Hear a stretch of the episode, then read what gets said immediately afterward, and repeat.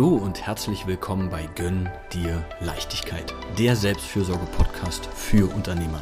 Es geht um mehr Zeit für dich und die Familie und gleichzeitig mehr Klarheit und Leichtigkeit in der Unternehmensführung und Steuerung. Mein Name ist Adrian Bober und ich freue mich, dass du dir heute wieder Zeit für dich nimmst. Schön, dass du dabei bist und jetzt viel Freude mit der Folge.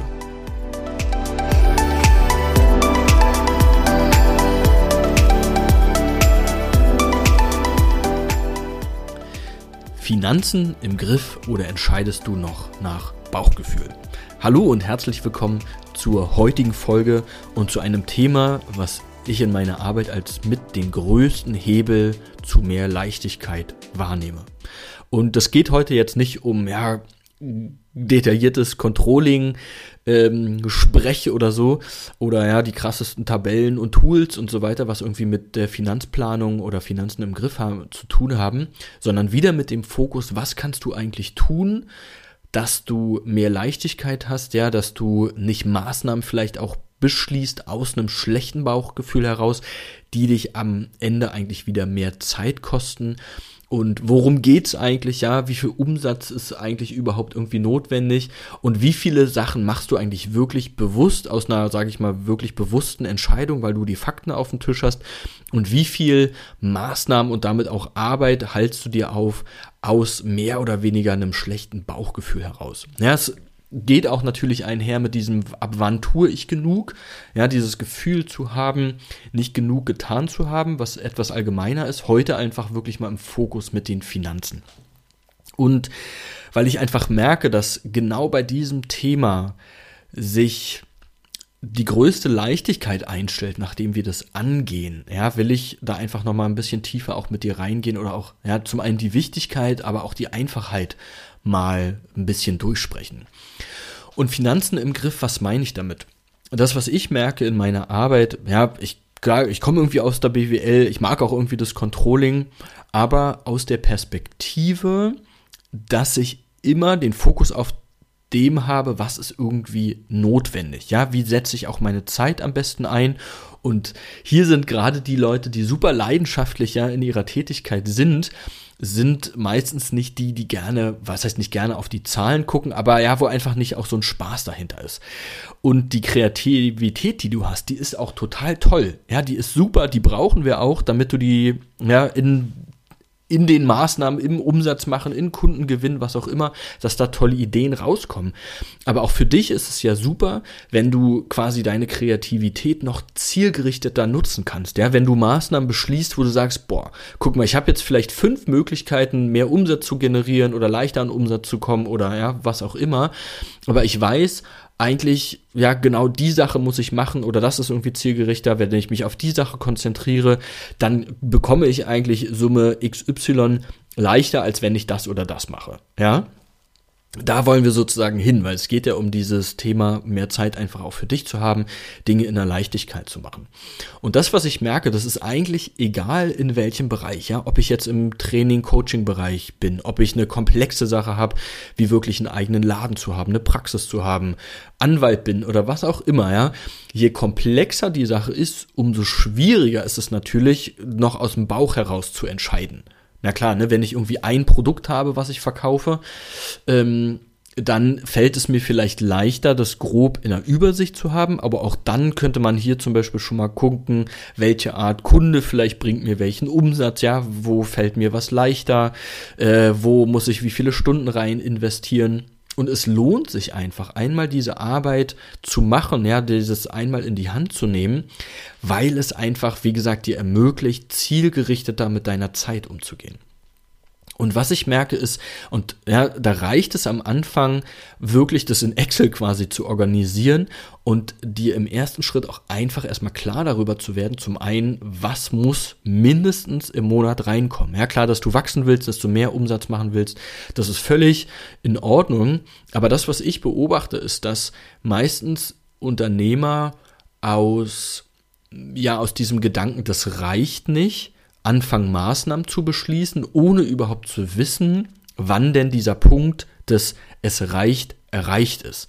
Und hiermit meine ich auch wirklich die Zahlen fürs Unternehmen, also quasi ja wirklich die, die Fixkosten plus variable Kosten, also was muss eigentlich im Monat reinkommen, damit erstmal der Betrieb am Laufen gehalten werden kann und natürlich, was musst du dir rausnehmen? Ja, was brauchst du eigentlich für deinen Lebensunterhalt? Also, dass wir erstmal eine Mindestzielgerade haben. Und dann kann man anfangen, natürlich darauf aufzubauen, ja. Das ist erstmal sozusagen im ersten Schwung dieses, ja, worum es grundsätzlich geht, was, ja, was dir erstmal ein Sicherheitsgefühl gibt. Ja, da sind wir sozusagen im ersten Schritt im Sicherheitsgefühl. Und dann geht's natürlich weiter in Richtung entweder, wo will ich hin? Eine Übersicht aber auch zu haben, was ich merke, was oft für Unruhe sorgt, ist, oh Gott, ja, du hast ja nicht jeden Monat die gleichen Ausgaben oder Einnahmen. Ja, das heißt, da kommt vielleicht mal eine größere Rechnung um die Ecke. Äh, du willst ja aber auch sehen, vielleicht ab wann kann ich noch einen Mitarbeiter einstellen oder ja, bist du auch variabel in den, in den Kosten, weil du vielleicht auch Freelancer hast oder ja, also auch da wieder zu gucken, Mensch, wo sind denn variable Kosten? Wo kann ich wie weit eigentlich hochgehen? Wie weit kann ich Hilfe in Anspruch nehmen? Wo habe ich vielleicht noch zusätzliches Budget für eine bestimmte Investition? Ähm, aber auch, ja, wo kommt denn der meiste Umsatz her? Also je komplexer auch deine Tätigkeit ist, ja, ob du viele Produkte hast oder komplexe Sachen im Sinne von, sage ich mal, eine anwaltliche Tätigkeit, wo du sagst, Mensch, ne, da habe ich mal pro Mandant, ähm, kann ich fünf Stunden arbeiten, das können aber auch mal locker 50 Stunden werden. Ja, also auch wie kalkuliere ich sowas? Und gerade die Dinge, wo man das Gefühl hat, das ist schwierig, das irgendwie auf den Punkt zu bringen, ist es wichtig, das einfach zu haben, weil du, wie gesagt, einfach Maßnahmen oder ja, zielgerichteter Dinge entscheiden kannst. Und oft wird durch diesen Prozess, dass wir uns das einfach mal angucken, ja, dass, dass du sozusagen die Zahlen schwarz auf weiß, entweder wo kommt es her, wie viel habe ich überhaupt im Monat an Ausgaben, ja, eine Jahresübersicht, wann sind da größere Kosten, die ich zu erwarten habe, weil, wie gesagt, auch hier ist oft das Bauchgefühl aus meiner Erfahrung schlechter als die Realität. Und seien wir auch mal ehrlich, auch selbst wenn die Realität schlecht ist, ist immer noch zu wissen, boah, ne, da kommt nächsten Monat ein Batzen von Summe X auf mich zu. Das wirklich schwarz auf weiß zu haben, kann ich mit dieser Situation besser umgehen, als wenn es immer wie so ein schlechtes Gefühl im Hintergrund ist, ja.